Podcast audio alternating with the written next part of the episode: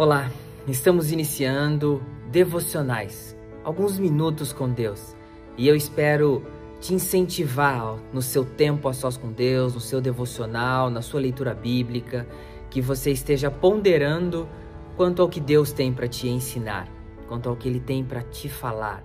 E eu desejo que você esteja abrindo sua Bíblia, lendo o texto de Jeremias, capítulo 31, os versículos 15 a 17.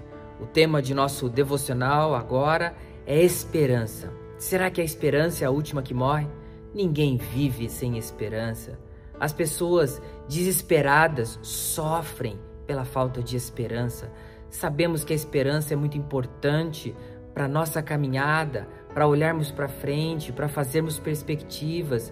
E esse é um povo que ali estavam vivendo momentos difíceis, momentos apreensivos, momentos de dificuldades. E há momentos que eu e você ficamos muitas vezes sem esperança. E para isso nós precisamos nos voltar a Deus. O povo de Judá, no texto que eu pedi para você ler, de Jeremias 31, estava sofrendo, estavam sem esperança, estavam chorando amargamente, como o texto diz. Eles não tinham para onde ir. Os babilônios haviam tomado toda a cidade, estavam controlando a vida deles, estavam os massacrando, estavam tirando toda a esperança deles. E talvez coisas que estejam acontecendo na sua vida estejam tirando as esperanças que você tem de um futuro, de um relacionamento, de uma proposta à frente que você está vendo um trabalho, de algo que você tem um desejo ou tem alimentado no seu coração, coloque diante de Deus, pois no próprio texto de nosso devocional ele diz que há esperança.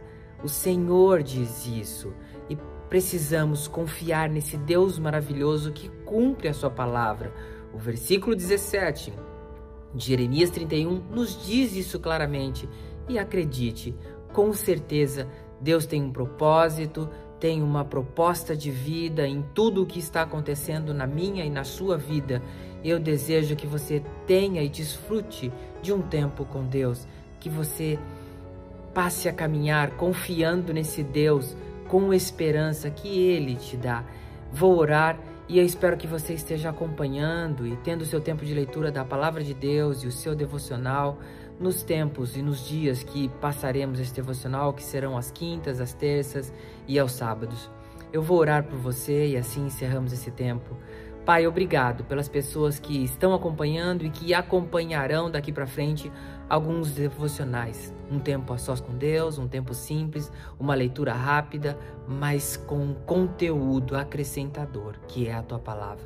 Cuida de cada um que ah, nos acompanhará, que o Senhor traga esperança e traga um olhar para frente, sabendo que o Senhor é a nossa esperança. O Senhor sempre renova todos os dias a nossa esperança. Cuida de cada um que ouvir esse vídeo e os abençoe em nome de Jesus. Amém. Deus te abençoe.